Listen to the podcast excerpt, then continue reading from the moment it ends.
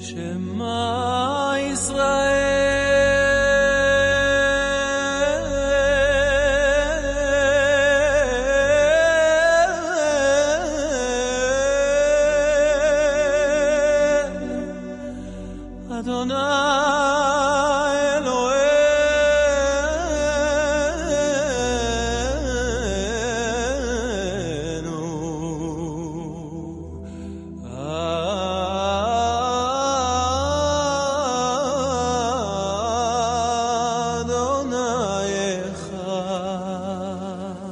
Барухшем квот Малхото Левлам Вает. Слушай, Израиль, Господь Бог наш Господь один. Благословенно славное имя Царства Его веки. Амен. Шаббат шалом, учитель Александр. Шаббат шалом. Шаббат шалом, наши дорогие, наши прекрасные радиослушатели и телезрители. Добро пожаловать на Брит Хадаша. И, как обычно, я напоминаю, что мы в эфире в Европе на радиоцентр на частоте 1602 АМ из Риги, Латвия. И наш сигнал доступен практически на всей европейской части страны.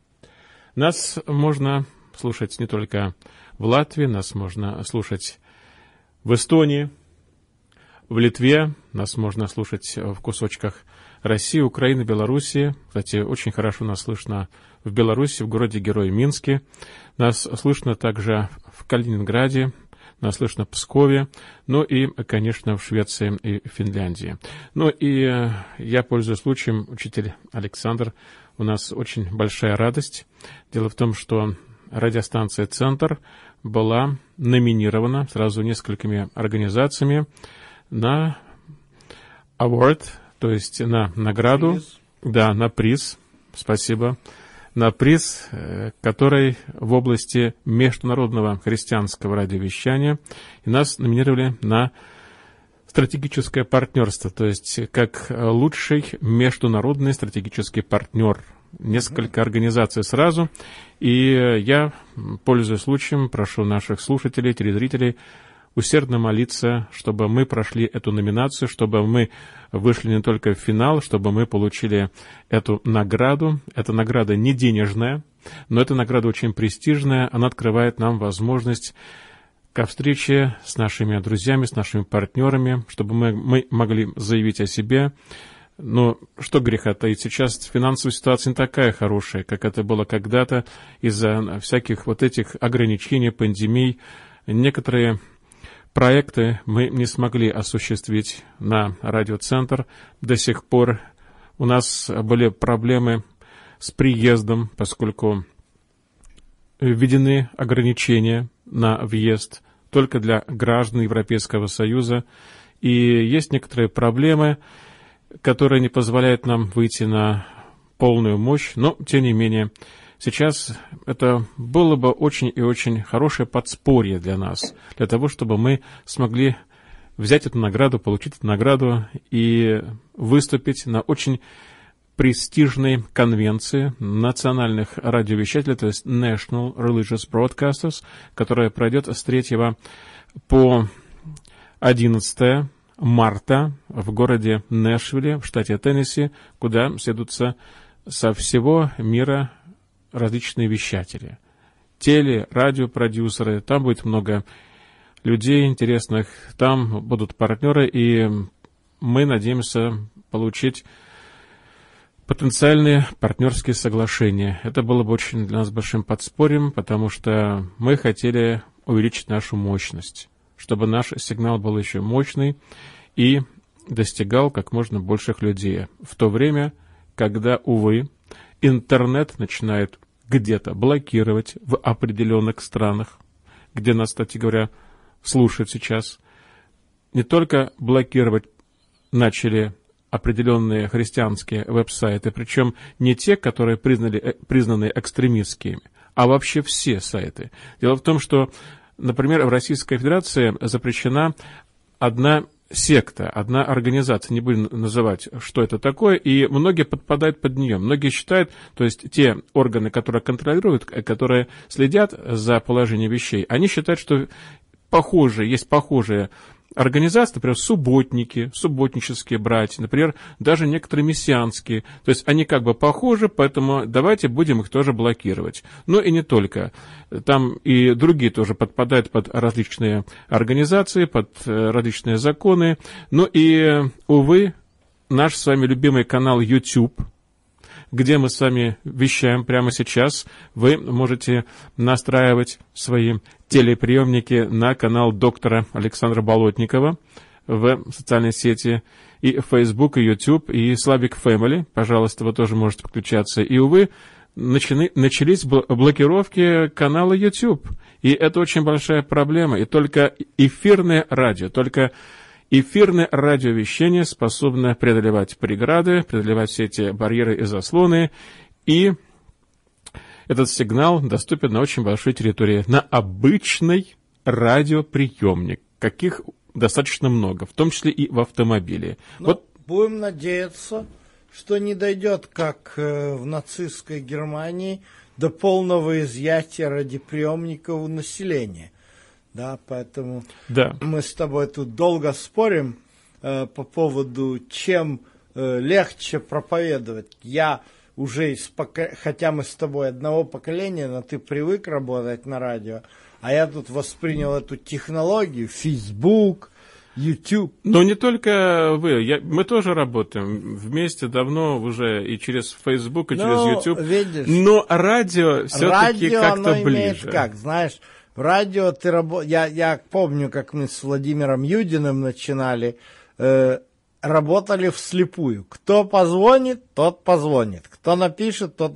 Facebook, YouTube, сразу видно, кто у тебя аудитория, сколько человек тебя просмотрело. Но, пожалуй, такая радость может и закончиться очень быстро. Знаете, какой самый лучший индикатор? После нашей программы нужно заглянуть в церкви, в традиционные, в консервативные, ты заходишь в церковь и Что говорят? смотришь на лица. И если ты видишь лица, улыбающиеся сквозь зубы, значит, ты попал. Ой, мы с тобой... Слушай, я не знаю, заходишь ли ты. Да нет, я но шучу, конечно. ко мне зашли несколько человек. Мы с тобой, Андрей Валерьянович, так попали.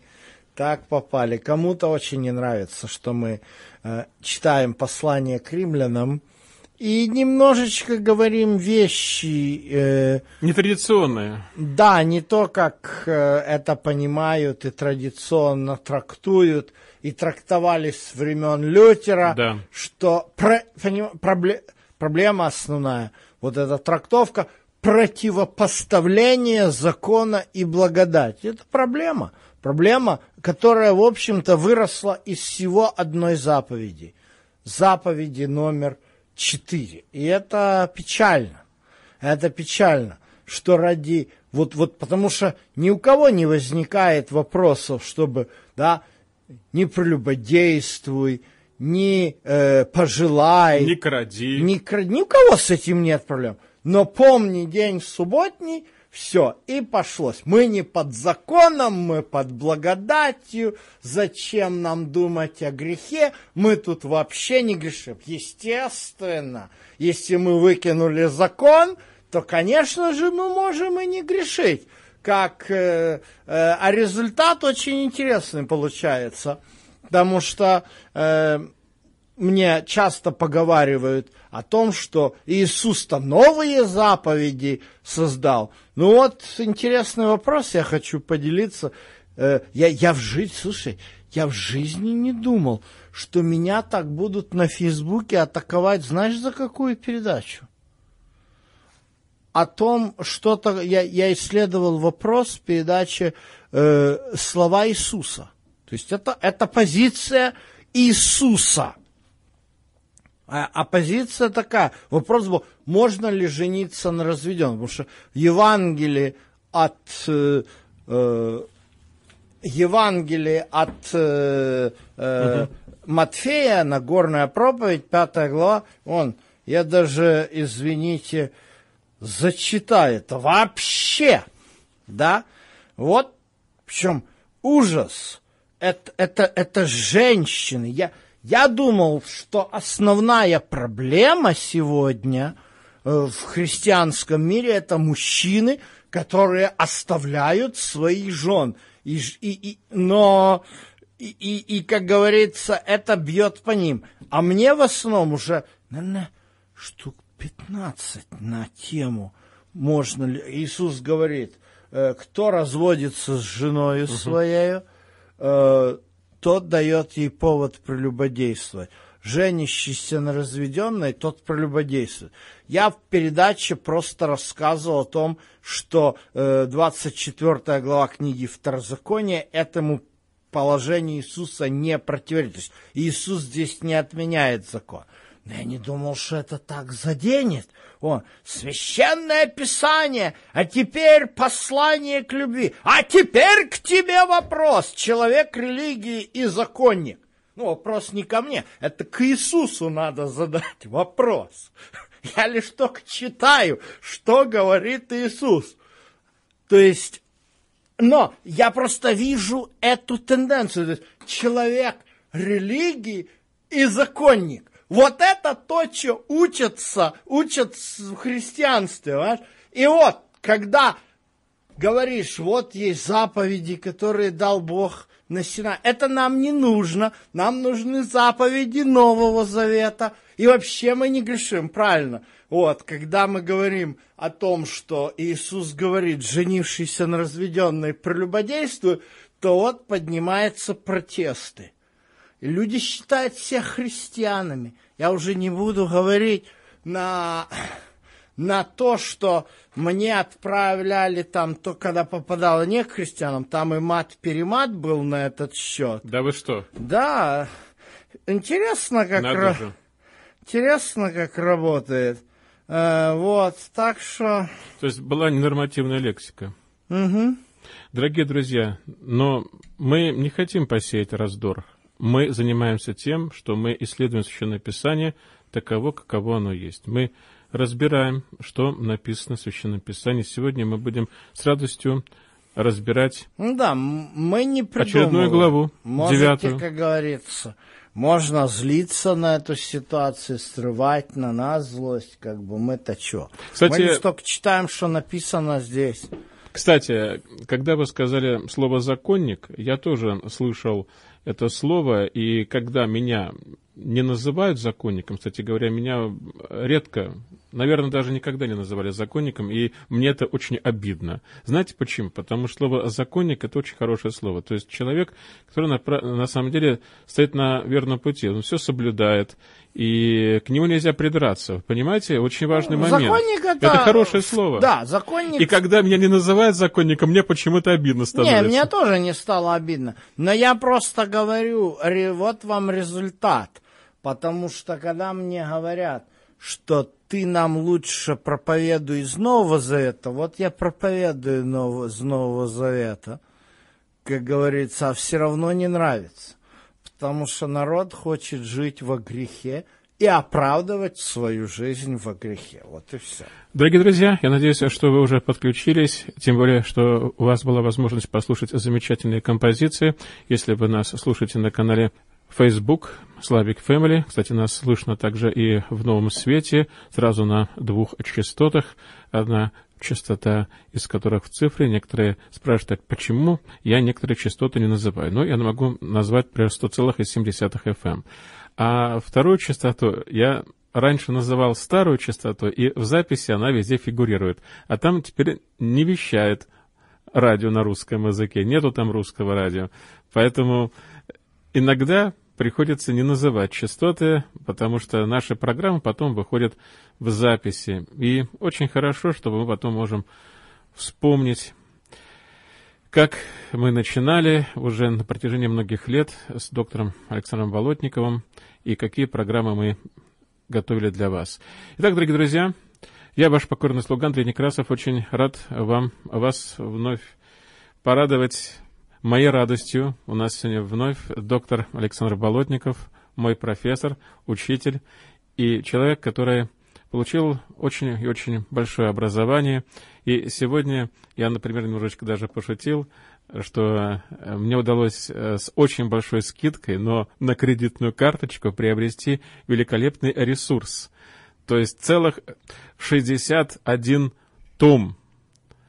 Очень интересный комментарий. Это э, всемирный, да? Всемирный библейский комментарий. Так по-русски правильно перевести. Нет. Это или... или не uh, world, не, а word, word, word. То, то есть, как бы это правильно перевести? Э, ну, библейский, э, библейский комментарий на слово На Божье. слово, наверное, правильно, на слово. Потому что я пытался заменить word, world, потому что... Да, тебя что-то тянет Да, да, потому что это как бы она очень обширная, 61 том, и э, когда э, я приобрел это издание и э, начал им пользоваться, то я на- надеялся, что учитель скажет такую фразу «Ну вот, теперь ты стал как один из нас».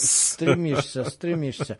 Ты еще поработай, знаешь еще какой есть комментарий, очень неплохой.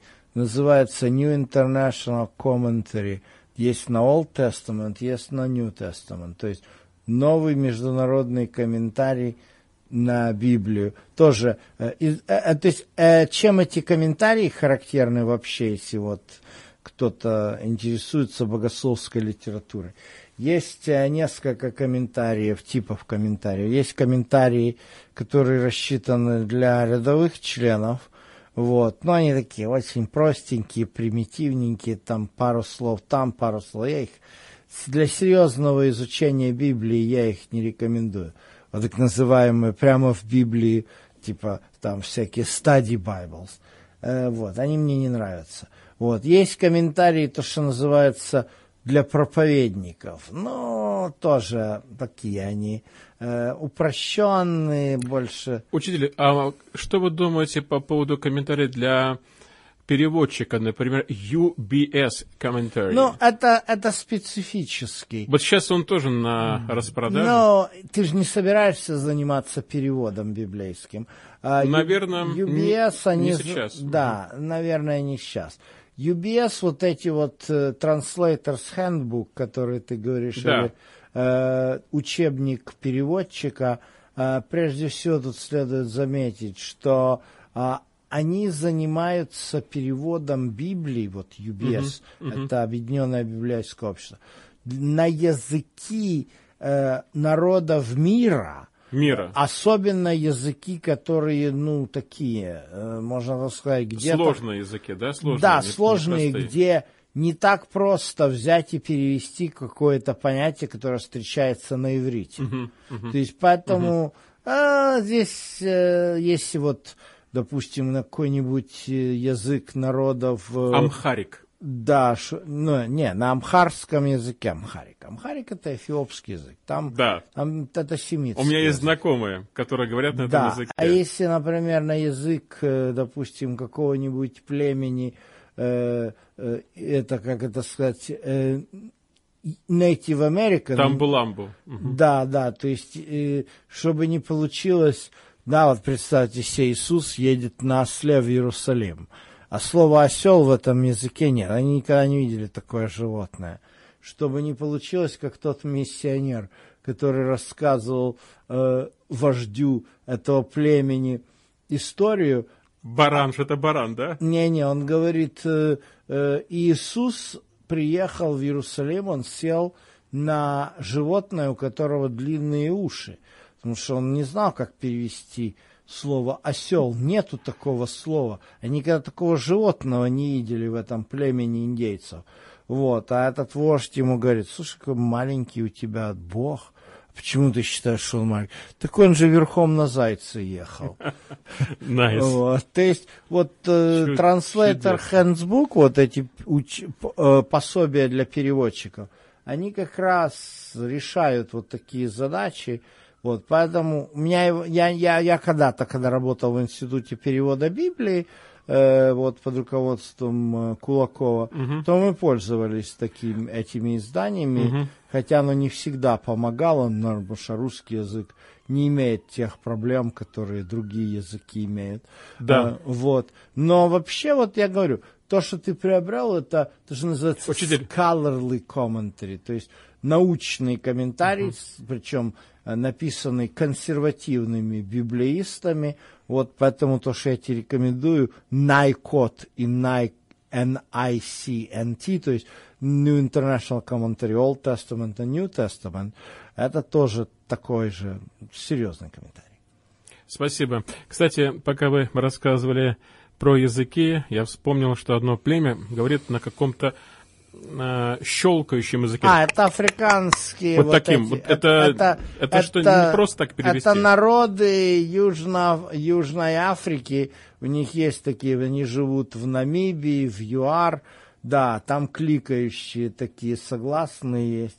Вот, как этим, на эти кликающие языки Невероятно. перевести слова пророка Исаи, ой-ой-ой, то-то работает. В Париже на Монмарт, э, Мон- Монмарт, да, квартал Мон- Монмарт. Монмарт, э, сделали большой э, такой постамент, наверное, стену, стену, наверное, скорее стену, и написали «Я тебя люблю» на 311 языках. Это значит, у нас примерно 311 языков. Нет, в мире существует более трех тысяч языков и диалектов. О, тем более. Ну что, дорогие друзья, сегодня мы будем продолжать говорить на русском языке. И у нас сегодня будет девятая глава, послания к римлянам. Но вначале мы вспомним, чем мы занимались в прошлой нашей передаче. И мы разбирали о том, что говорил когда-то Кальвин. Вместе с Лютером они очень сильно спорили, и мы говорили о том, что по-прежнему является камнем преткновения. Но и э, ввиду этого у меня возник вопрос, учитель Александр. Спасен однажды, спасен навсегда, или спасение имеет ограниченный характер? Не могли бы вы ответить на этот очень важный вопрос? Ну, э, то, что ты задаешь э, этот вопрос, оно уже, это, уже одновременно, э, вернее, это уже заведомо неверный и не библейский вопрос. Точно так же, как мне часто... Ты спасен? Ты знаешь, что ты спасен? Ты уверен в этом, что ты спасен? Ну, извините, у меня в Библии нету такого вообще подхода. Библия так не подходит к вопросу спасения. Э, Так То есть подход- вопрос неправильно задан, вопрос абсолютно не Окей. по-библейски и неправильно задан. но задается. Да, задается, потому что это опять же вот, мы говорим об э, том, например, что э, учил, например, Пресвятой Серафим Саровский, это православие. И когда к нему подошел, э, пришел в его обитель, Саров, это Нижегородская область, это мы говорим о 19 веке, э, вот, э, начало 20 века, его, он очень почитаемый, один из почитаемых современных святых, таких более-менее современных святых православия. И вот эм, к нему пришел старовер, то есть из раскольников. И он спросил, слушай, Пресвятой Серафим, вот я православный, ты православный, правда? Ну только, ну чем у нас разница? Вы креститесь троеперстием, а мы двоеперстием крестным знамен, об- осеняем себя крестным знамением. Э, Вот ты мне скажи, я спасусь или нет? Знаешь, что он ответил? Если такой корабль, как православие, на волнах в шторм может качать, то что можно говорить о той утлой лодочке, на которой плывешь ты по штормящему морю? То есть э, вот в данном случае что происходит? Э, есть вот одна крайность, она богословская, заключается в том, значит, спасение тебе гарантирует церковь, и вот ты приходишь в это спасение, в эту церковь, которая тебе гарантирует спасение, ты должен выбрать ту церковь, которая тебе даст это спасение. Такая церковь это православная. Вот, ну и там ты тоже наш в штормящее море смотри аккуратно, чтобы тебя не выкинуло за борт. То есть ты никогда не, не уверен в спасении, э, никогда, потому что даже после смерти, да, тебе нужно молебны за упокой твоей души. А в католицизме, так там же вообще человек попадает в чистилище, нужно заказывать мессу, чтобы поскорее вытащить праведника из чистилища, чтобы он, наконец, отправился в рай. А то ему жарковато в этом предбаннике ада. Вот. Э, ну, а вот что делает кальвинизм? Мы говорим, кальвинизм – это предопределение. То есть есть две группы людей, которых от, уч... от э, чрева матери э, предопределили. Одних уже Бог предопределил быть спасенными, независимо от того, что с ними будет происходить, а других предопределил быть э, погибшими, независимо. То есть выбор, то есть, понимаете, э, если угу. тут человек должен выбрать церковь, дальше церковь все решит – а в кальвинизме человек вообще не имеет никакого выбора, потому что Бог за него уже сделал этот выбор. Вот, э, вот эта вот э, версия, она постепенно, вот кальвинизм, э, он постепенно перерождается. Это идея Муди. Единожды спасен, навеки спасен. Что вообще это значит? А в, дело в том, что Муди является, это проповедник, имя известное в угу. американском протестантизме. Муди это один из почитаемых э, людей э, в фундаменталистическом евангелическом христианстве Америки, э, который... Я бы сказал Моуди. Знаете почему? Потому что вот это слово, оно очень непристойно звучит на русском языке, к сожалению.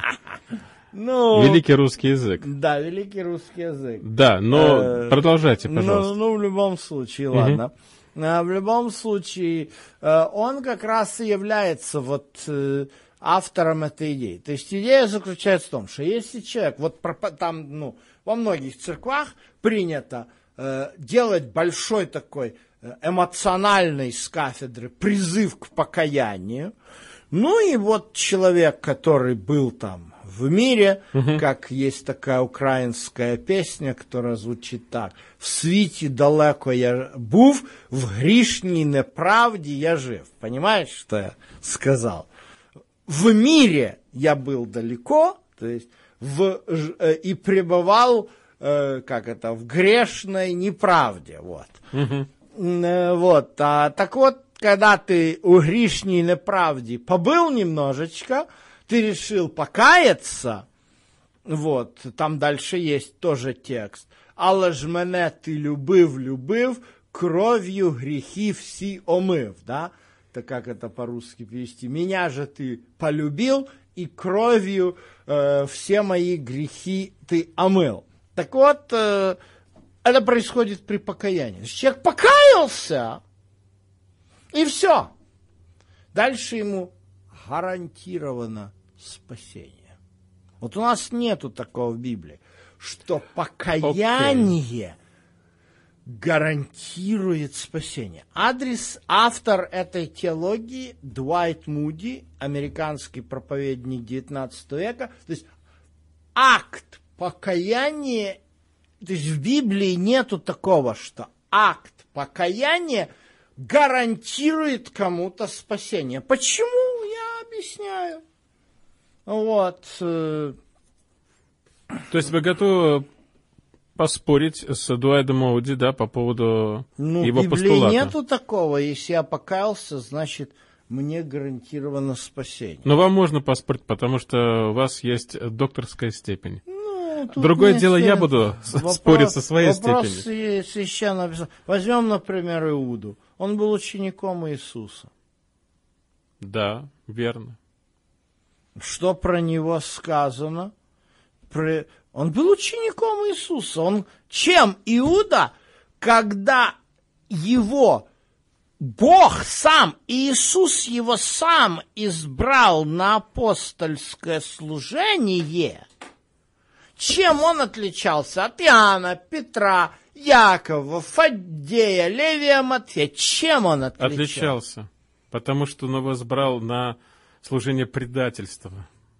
Где такое написано? Почитайте Евангелие от ну, разве Иуды. что в Евангелии.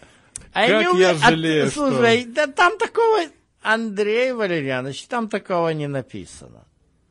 Это все, вот опять же, это все измышление.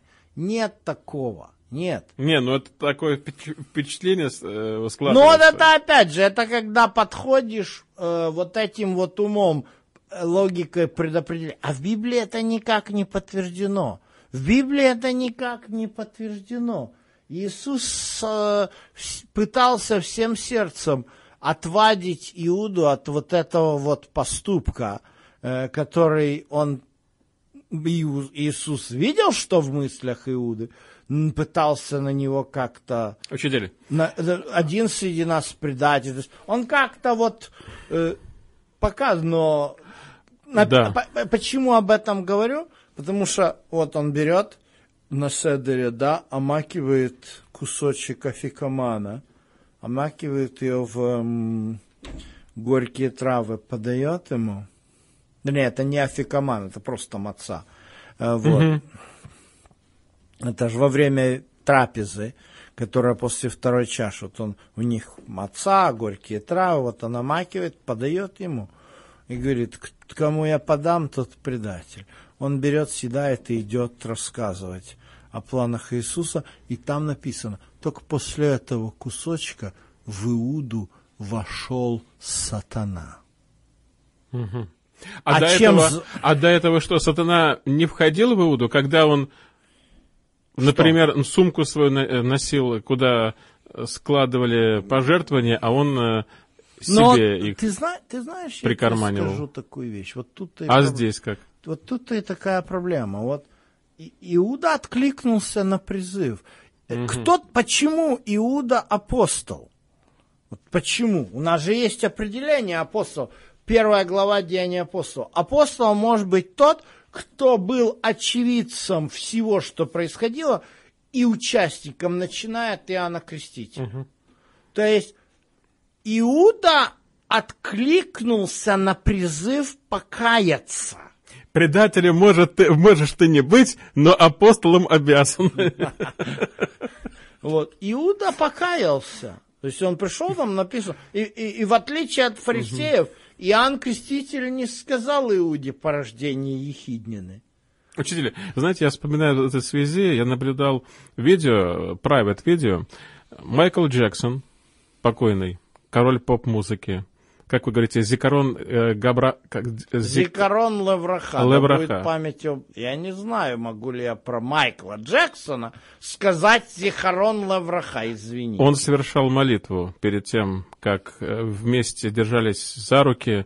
Там целая группа была людей за буквально неделю до его кончины. Ну, Даже меньше. Бог. И э, вот он пришел в магазин покупать вещи – дорогие. Собственной персоной да, пришел? собственной персоной выбрать. И вот он заходит в магазин, и э, тот, кто снимал, спрашивает, как вот вы думаете, сколько вы сегодня выручите за счет того, что король поп-музыки сейчас будет покупать? Говорит, ну, couples миллионов, несколько миллионов там. А говорю, окей. И вот он идет. Говорит, вот эту я хочу, Потому что я начинаю объяснять, почему он хочет. Это картина там, картина. Я хочу а, эту картину. А, одежду. Прикинь. Да, картину. Э, картину. Потом дальше идет. Вот это я хочу, эту, эту хочу. И он обращается к своему наверное, ассистенту, импрессарио. он значит, импрессарио, он объясняет, что там вот стоят люди, там и дети там стоят, и все стоят там люди, и э, там очень красиво все это напоминает нас, наш мир, там идет дальше, вот так он показывает, это, это, потом проходит, и так вот находит рукой. И вот это тоже. А чего это? А в туалете повесим. Вот мне напоминает это всю историю, вот этот апостол, этот апостол, этот будет избран, это, то есть это будет апостол, апостол Петр, это Андрей, это Матфей, Левий, Левий Матфей, он будет евангелистом там или там, а это будет предатель. Как-то как не, не, очень, а, не очень четко было сформулировано, когда Иисус Христос выбирал апостолов по отношению к Иуде Скариотскому. Как-то не, не было четкости.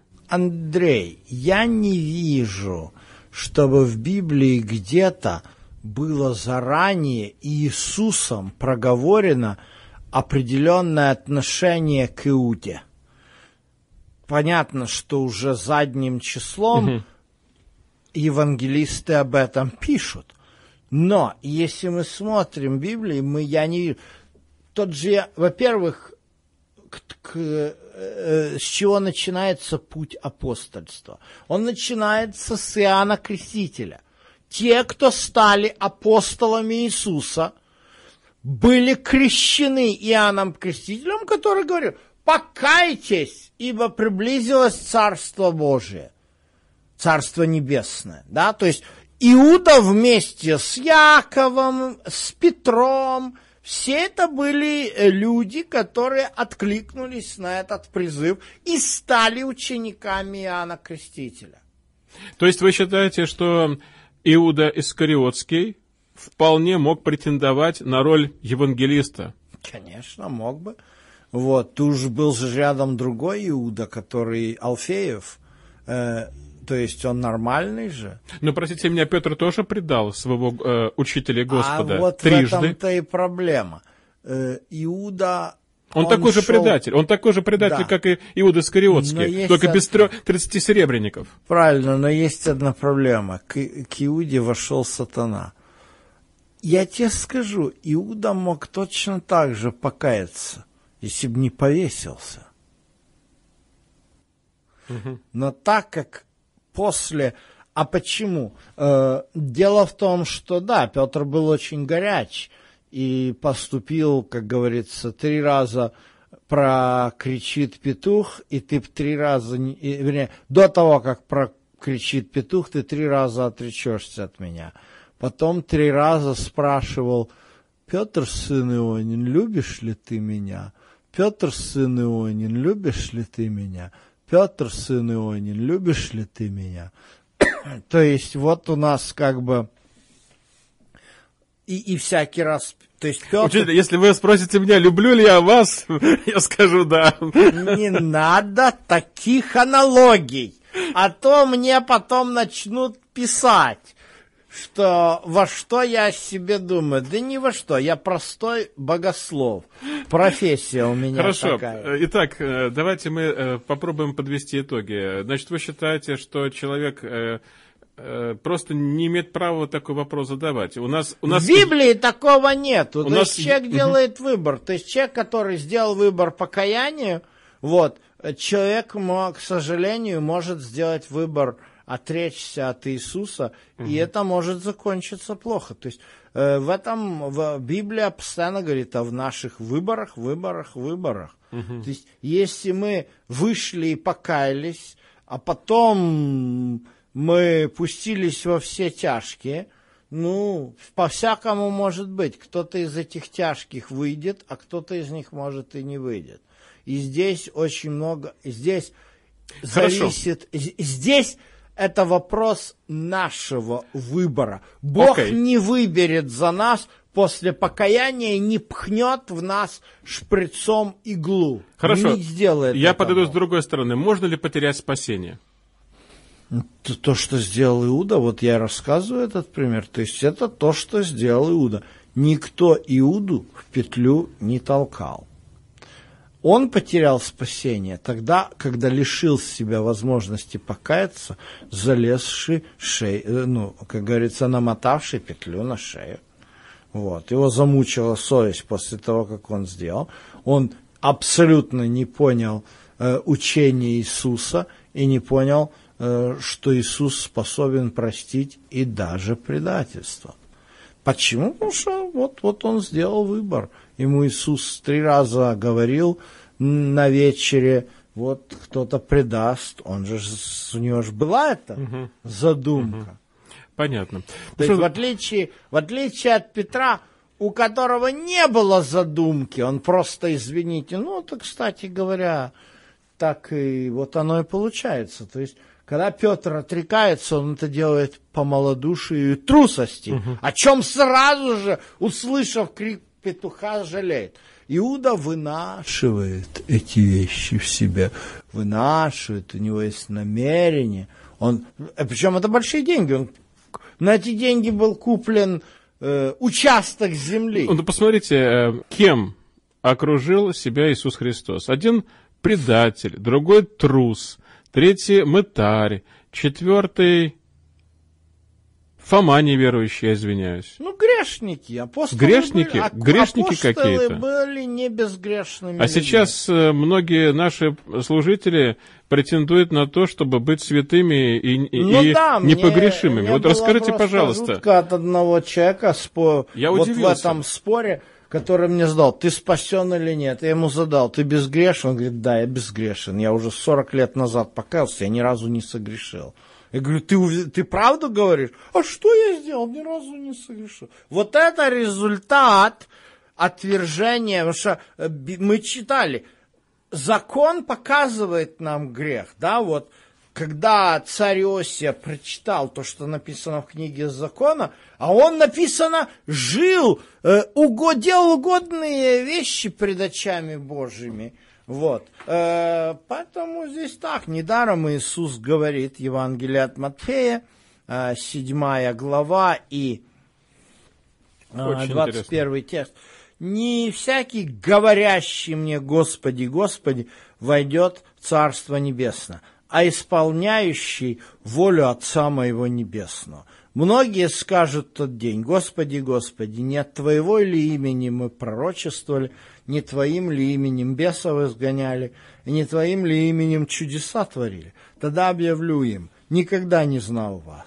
Отойдите от меня, делающие беззаконие. То есть, если человек не знает Иисуса, Бог не спасет. Его. Даже если он и вышел, и покаялся. Окей, то есть если он не получается... знает Иисуса. Мы спасаемся. Чем мы спасаемся?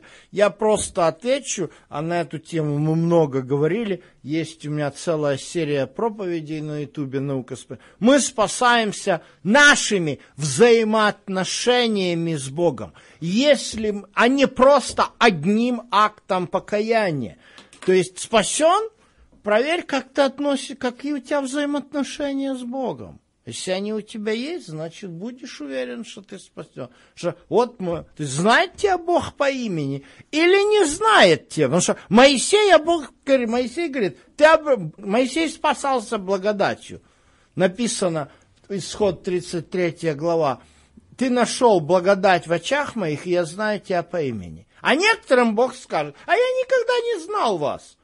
Отойдите от меня, делающие беззаконие. При том, что они будут говорить, что они каялись и говорили, Господи, Господи, еще даже именем Господа пророчествовали и чудеса творили. А Бог скажет, я вас никогда не знал. Учитель, значит, давайте мы подведем такой итог, что наш Господь избрал в качестве апостолов грешников, грешных людей. И мы с вами констатировали факт, что один предатель, потом трус, мытарь, кто там еще? Ну, А, все подряд. Да, то есть там все-все-все друг друга стоили.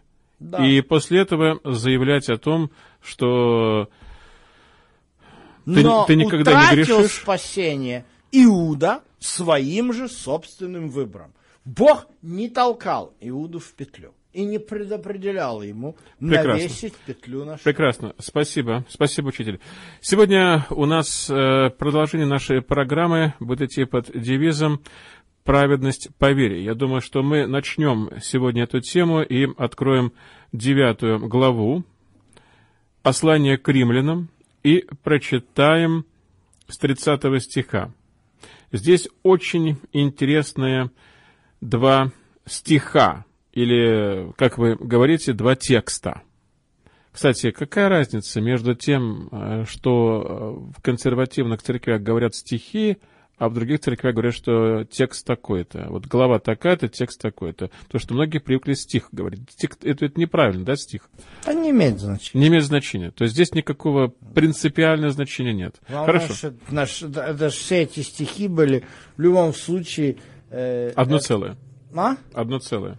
Ну, конечно, это ж просто, чтобы найти, где читаем. Вон. Да. А То ж... Это лошадка прыгала, помните, когда мы с Ну, вами это рассказывали? понятно, но просто... И, пер- и перо прыгало вместе да, с ней. ну, это как бы, как бы это один вопрос, а другой вопрос, то, что я говорю, мы сейчас читаем римлянам 9 глава, 30 текст, и наши слушатели и Открывают, зрители да. могут открыть, и мы, что называется, как говорится по-английски, на одной и той же странице. Да, это очень удобно. Итак, что вы, надеюсь, вы нашли уже, да? Что же скажем? Язычники, не искавшие праведности, получили праведность, праведность от веры, а Израиль, искавший закона праведности, не достиг до закона праведности.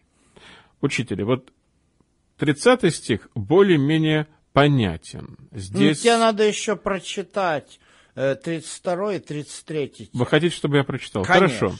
Почему? Потому что искали не в вере, а в делах закона, ибо приткнулись о камень преткновения, как написано. Вот, полагаю, в Сионе камень преткновения и камень соблазна. Но всякий верующий в него не постыдится. Конец цитаты. Учитель, что касается 30 стиха, то здесь более-менее понятно. Язычники, не искавшие праведности, получили праведность, праведность от веры. То есть мы разбирали с вами благодать, мы разбирали с вами немножечко праведность, вот начало. А здесь мы читаем в 31 стихе, Израиль, искавший закона праведности, не достиг до закона праведности. Что такое закон праведности? Здесь очень интересный термин мы сами видим, учитель.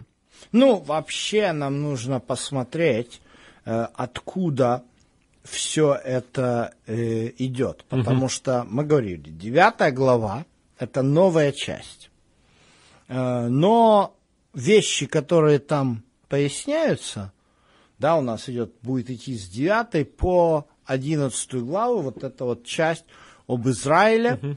И вот здесь есть, э, мы начинаем, да, идею вот великая печаль в том, что он хочет э, быть даже отлученным за, от Христа за братьев по плоти. Это как Моисей, мы говорили, который говорит, если спаси народ мой, заглади греха, то лучше и меня исключи из книги. То есть э, тут он дальше говорит о том, что им и законоположение, ибо э, богослужение, обетование от них Христос. Дальше он интересную вещь. И вот то, что дальше идет, это как раз эм, очень важно. Не все дети Авраама, которые от семени его. Но сказано в Исааке наречется семя тебе. Это седьмой текст. То есть не плотские дети суть дети Божии, а дети обетования – Дальше он проводит, мы говорили, параллели, что эта речь не идет о предопределении личности, а речь идет о том, как Бог распоряжался и, и предопределял судьбу народа. Угу. И вот эти все тексты заканчиваются э, вот такой вот э, логикой, Логика, э, 21 текст. «Не властен ли горшечник над глиною, чтобы с той же смеси сделать сосуд для почетного, а другой для низкого употребления? Ибо что же, если Бог, желая показать гнев и явить могущество свое, с великим долготерпением щадил сосуды гнева, готовые к погибели, дабы вместе явить богатство славы своей над сосудами милосердия, которые он приготовил к славе. И дальше он говорит, кто такие сосуды милосердия, которых он призвал к славе? Над нами, то есть это над нами, которых он призвал не только из иудеев, но и из язычников. Вот это слово «призвать» «калео» является корнем греческого слова «экклесия». Угу. Что угу. такое «экклесия», знаешь? Угу. Церковь. Избранный, да. Э, ну, сегодня Получается. это переводят как «церковь», но избранный. То есть, иными словами, вот это вот весь большой пассаж, да, я uh-huh. использую музыкальный термин, со всеми цитатами истории об Исааке и Ревеке, uh-huh.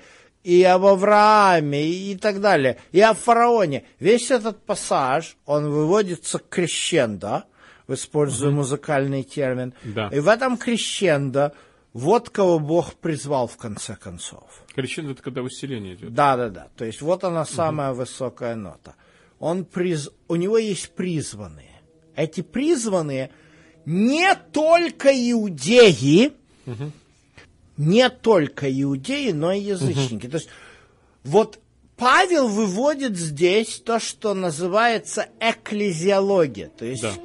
кто становится народом, то есть не мой народ назову моим народом. Угу. Он дальше цитирует Осию, да, то есть, э, то есть происходит формирование Израиля Нового Завета.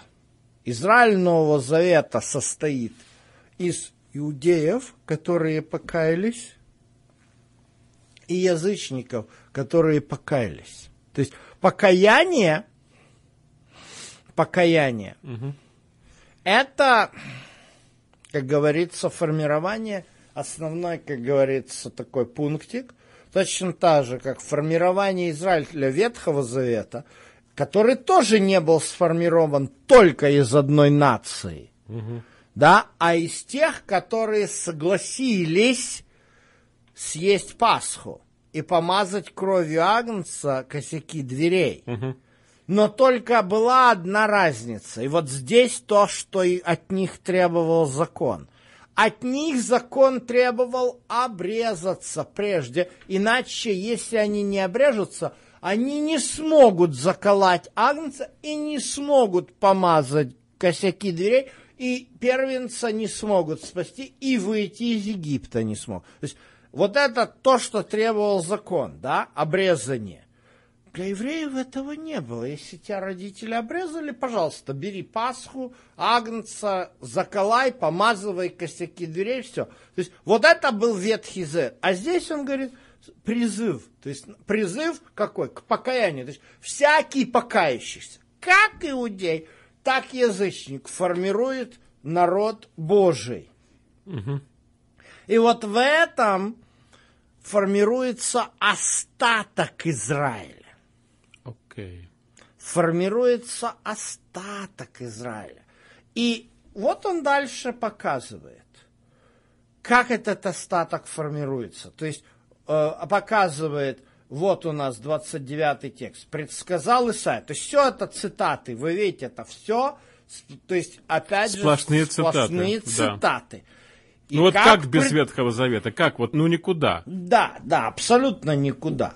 То есть э, практически в этом-то и проблема. Когда от меня некоторые требуют, да читайте вы Новый Завет только. Ну вот мы читаем Новый Завет, но что я буду делать со словами пророка Исаи? Я должен их выкинуть? Если меня в Новом Завете Павел призывает прочесть, что говорит пророк Исаия. Пророк Исаия говорит, если бы Господь Сов не оставил бы нам семени или небольшого остатка, да, то есть вот это небольшой остаток, он состоит из язычников, угу. которые были призваны, откликнулись на призыв и получили праведность по вере. Израиль и ос и остатка Израиля. Вот. Который из... Вот что такое искавший в данном контексте закона праведности не достиг праведности? Что эти слова означают? А вот это как бы перефразировка того, о чем мы говорили выше. Вот этого вот искаженного понятия. Если ты покаялся, значит тебе гарантировано спасение. Да. А в Израиле, а в иудаизме, вернее, было так. Если ты родился иудеем, значит тебе гарантировано спасение. Угу. И вот, это была проблема. Почему, вот что Павел говорит и что Павел проводит красной нитью в первых главах послания к римлянам – если ты родился в еврейской семье, родители тебя обрезали, это автоматически не означает, что так как ты по закону иудей, ты значит праведник. А нет. А нет. У тебя нет здесь преимущества. Вот. И мы уже говорили, почему. Потому что искали не в вере, а в делах закона. Мы уже говорили, что такое дела закона. Это заслуги отцов.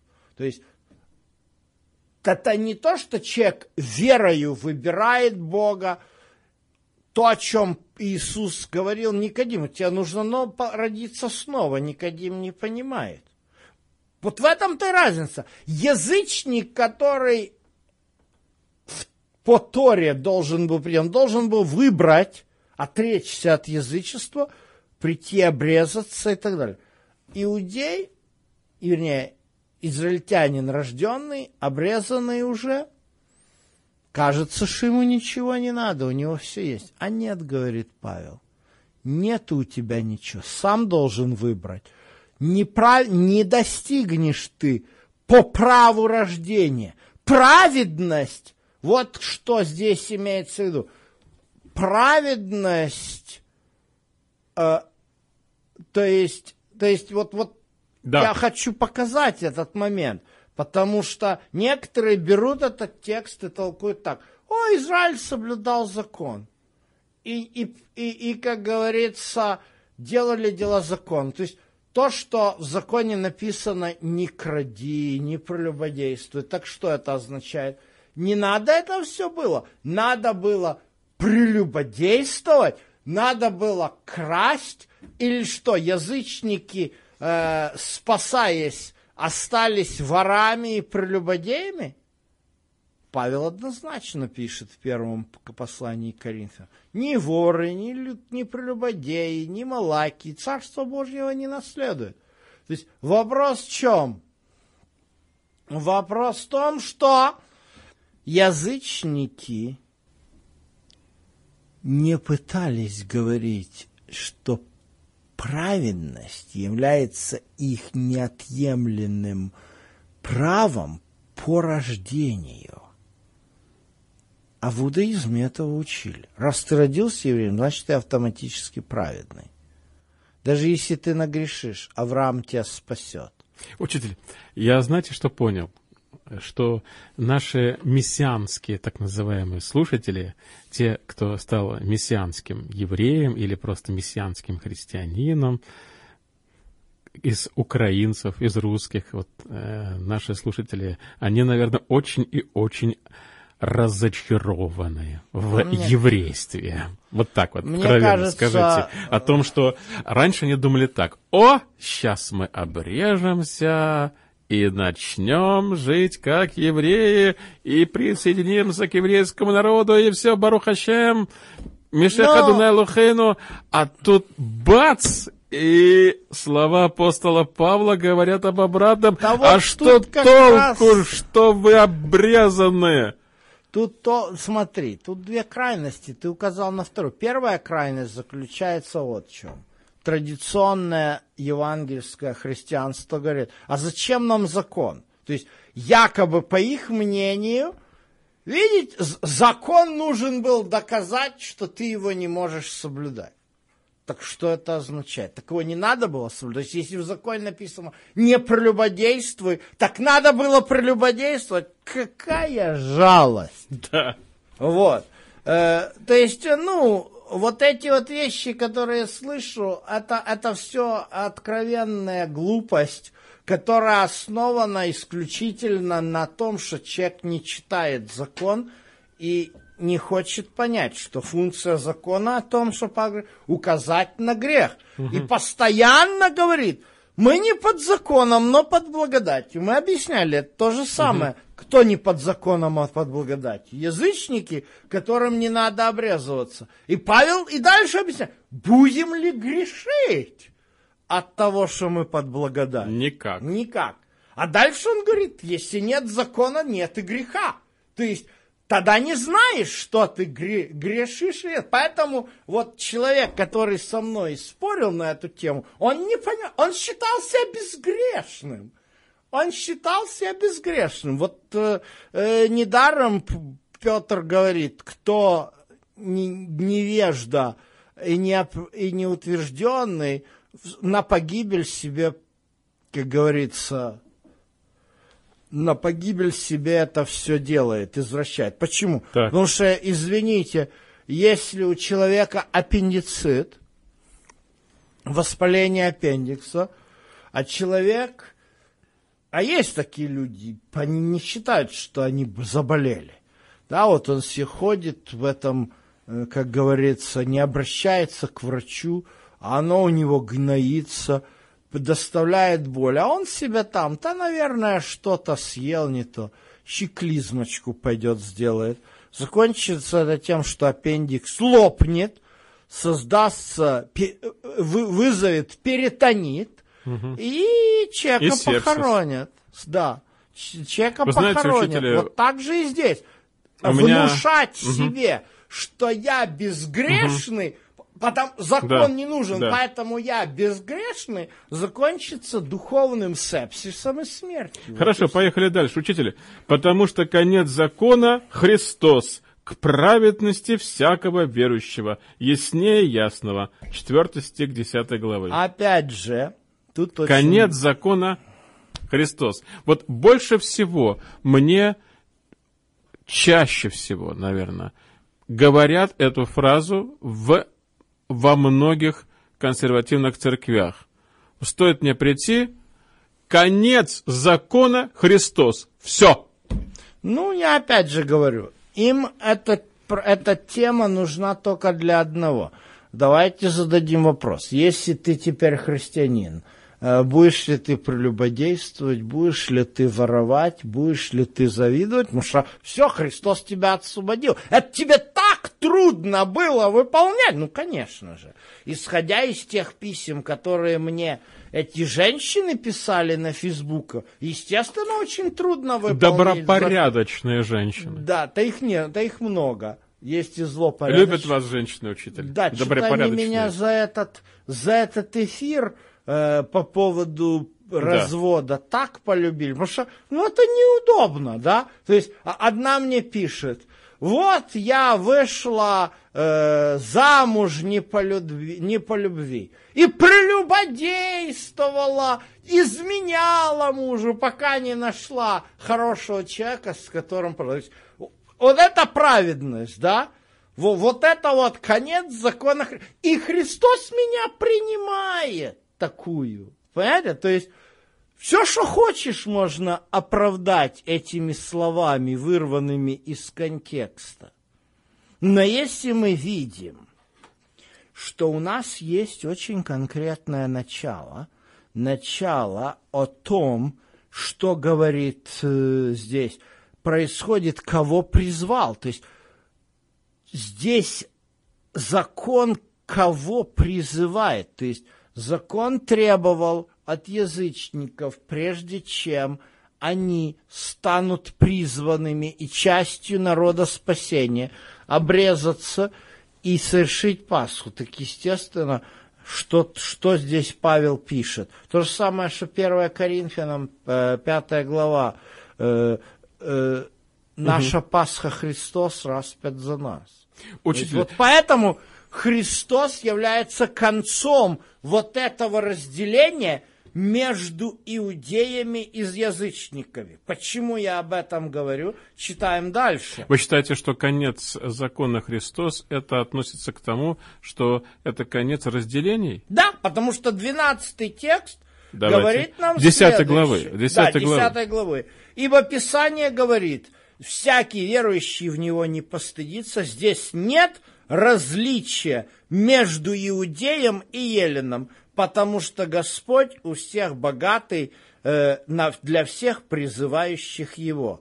И всякий, кто призовет имя Господне, спасется.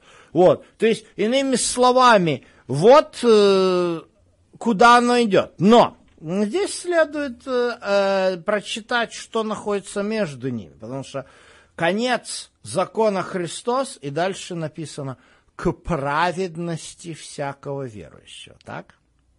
Мгм. К праведности всякого верующего. То есть он не просто конец, а к праведности. Да, Многие а не, ш- не добавляют. Да, да. Вот это проблема. Вырвали из контекста И вперед. и понеслась. Мгм. Вот. Им больше ничего не надо, потому что дальше у нас же написано, что такое праведный от закона.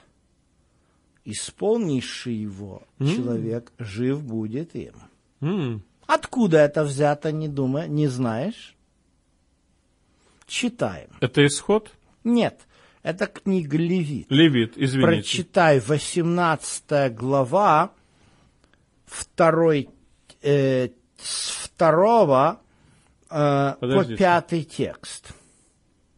Левит 18, с второго по пятый. Вот прочитай полный контекст. Вот тут очень хорошо мне показывать, как правильно читать послание к римлянам. Потому что Пятая глава. да, потому что Павел же объясняет, что такое конец закона Христос к праведности всякого верующего. Вот что такое праведность всякого верующего, он дальше объясняет. Заканчиваться будет этот пассаж словами «Здесь нет различия между иудеем и еленом». То есть речь не Левит, идет о пятая том, глава. что- да, речь не идет о том, что э, Бог отменил закон. И вот сейчас вы увидите, что он цитирует, что такое праведность от закона и нужна ли она, или, может быть, она уже не нужна. Вот прочти, пожалуйста. Стих. А, прочти, пожалуйста, Левит 18, с 2 по э, 5 текст. Левит 18 Левит 18, с 2 по 5 текст. объяви сынам Израилевым и скажи им, «Я Господь Бог ваш. По делам земли египетской, в которой вы жили, не поступайте.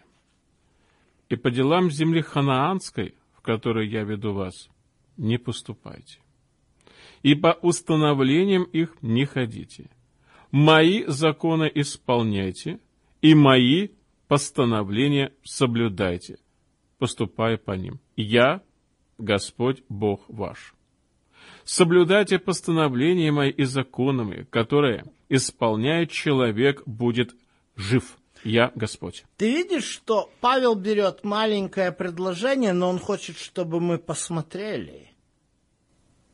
Соблюдайте по- постановления мои и законы мои, которые, исполняя, человек будет жив. Вопрос, что это за постановление? Я почитаю. Никто, никакой родственнице по плоти не должен приближаться, чтобы открыть наготу. Я Господь. Мгм. Ноготы отца твоего, ноготы матери твоей не открывай, ноготы жены отца не открывай. Идем, идем, идем, идем ниже и прочитаем Левит 18.22. Не ложись с мужчиной, как женщина. Это мерзость. И вот меня интересует. И я хочу, чтобы меня услышали о праведности от закона, которым человек жив будет. Нам сейчас не нужна эта праведность от, от закона или, или нужна? Потому что вот что Павел объясняет, что такое праведность от закона. Он объясняет, что если мы хотим быть живы, если мы хотим быть целостными людьми, с полноценными, не деградирующими, то вот не нужно заниматься инцестом и не ложись с мужчиной, как женщина, ни с каким скотом и так далее. Это что? Иисус, эта праведность от закона теперь не нужна? Или как? Потому что сегодня поездите по улицам и увидите, на скольки церквах висят разноцветные радужные флаги. В Западной Европе и в Соединенных Штатах Америки. Да. В России такое не висит. Но вот я говорю за Америку. В Беларуси тем более. Я говорю Кстати. за Америку. И для этих церквей как раз они не хотят жить по праведности от закона, поэтому они сочитывают однополые пары, Но самое интересное... Но они сочетывают, потому что законы государства были Нет, они- соответствующие Я понятия. разговаривал с лютеранской пасторшей одной и с методистскими пасторами на эту тему. Они все говорят, а что такое? Любовь превыше всего. Зачем нам эта праведность по закону? И вот я, у меня вопрос. Вот сегодня вот эта откровенная белиберда проповедуется в церквах, а потом э, верующие люди, народ, говорят, мы уедем сейчас из Портленда в Каролайну, потому что мы не можем терпеть это ЛГБТ.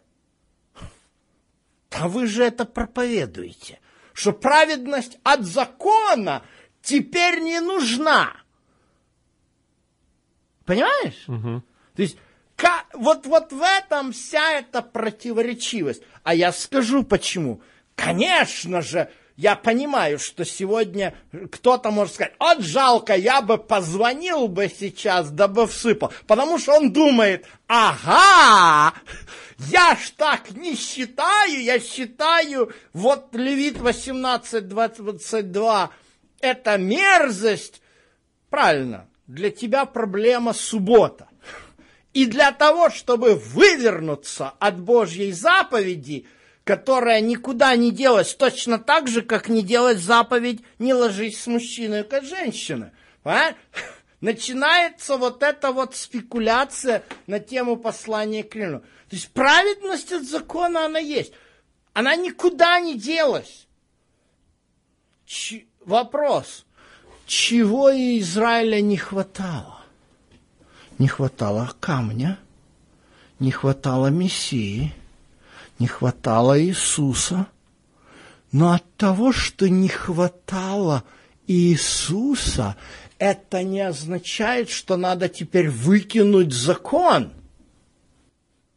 Нужно и то, и другое. Одно без другого не может быть. А если ты считаешь, что Иисус нужен, а закон не нужен, то вешай разноцветный Но флаг если- и сочетай однополые пары.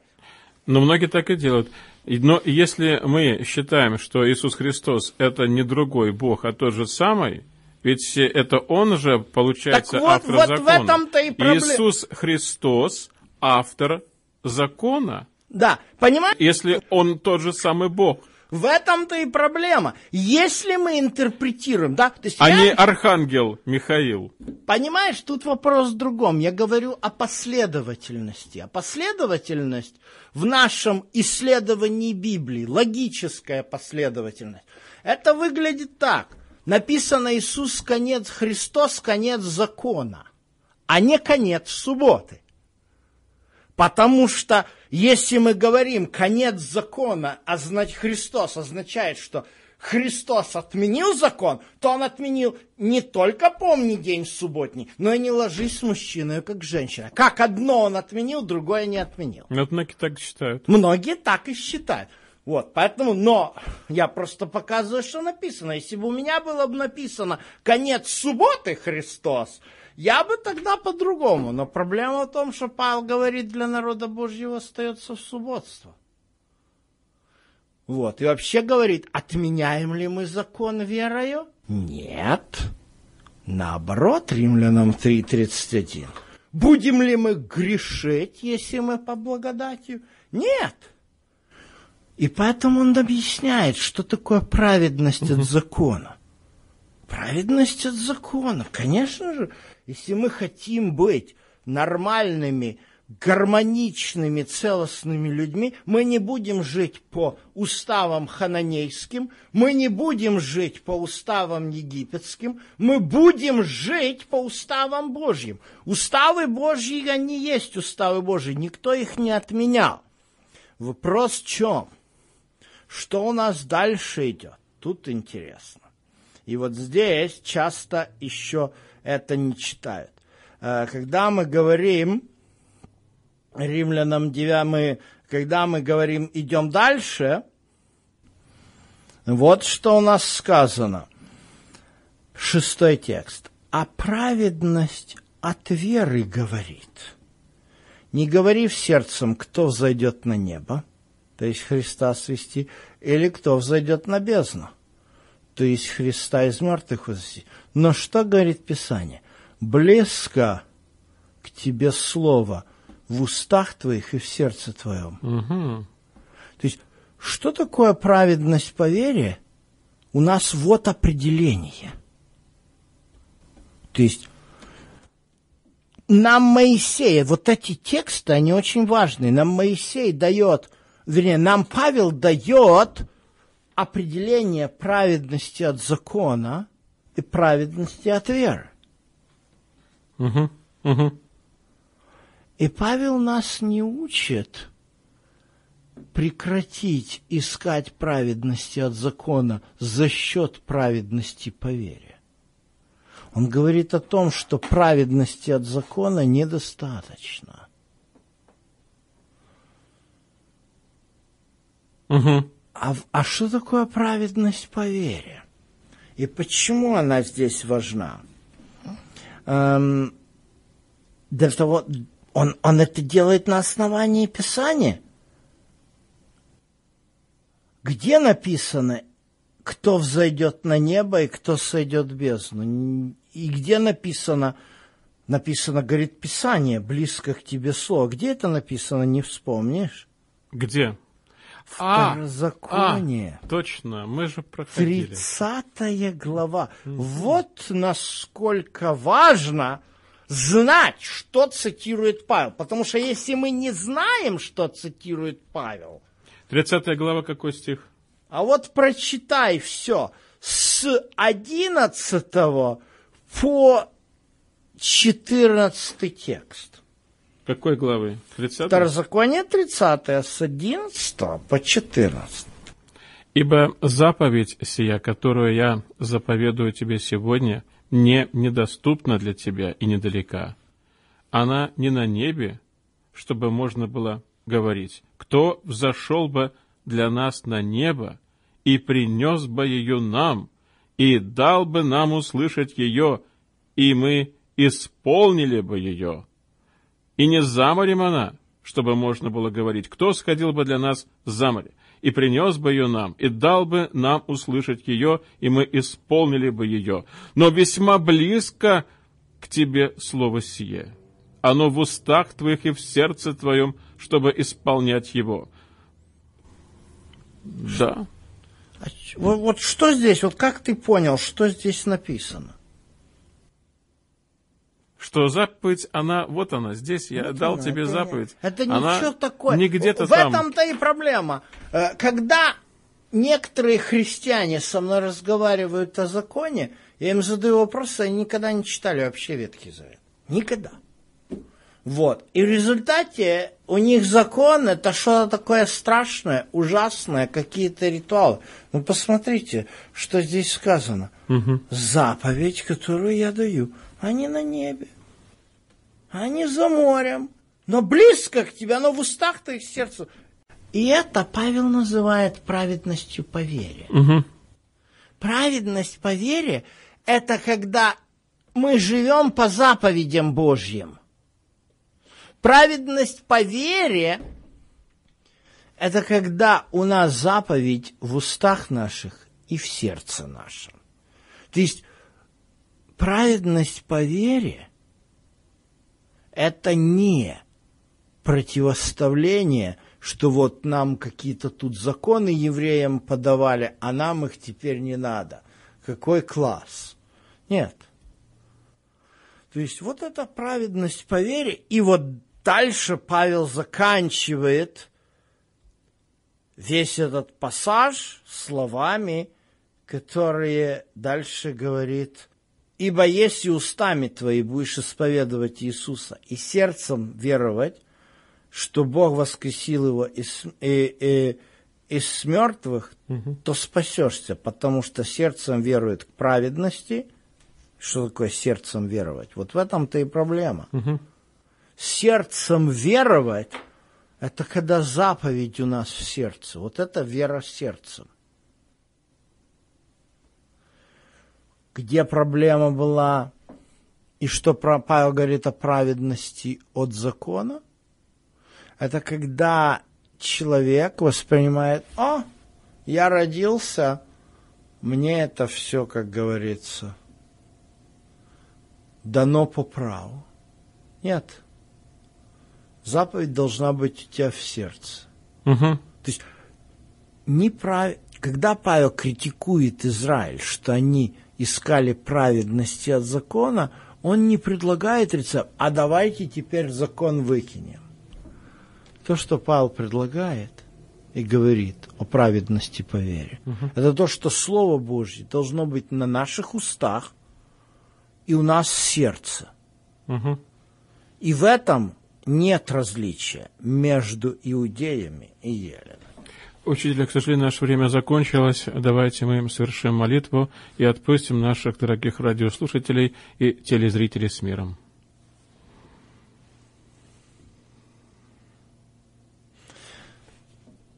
Баруха таданай Адонай Лагейну Малахалам, Аширна Танлану Микрат Эмет в а, Хаей Алам Натабе Тахейну, Баруха таданай Адонай Натен амикра. Аминь.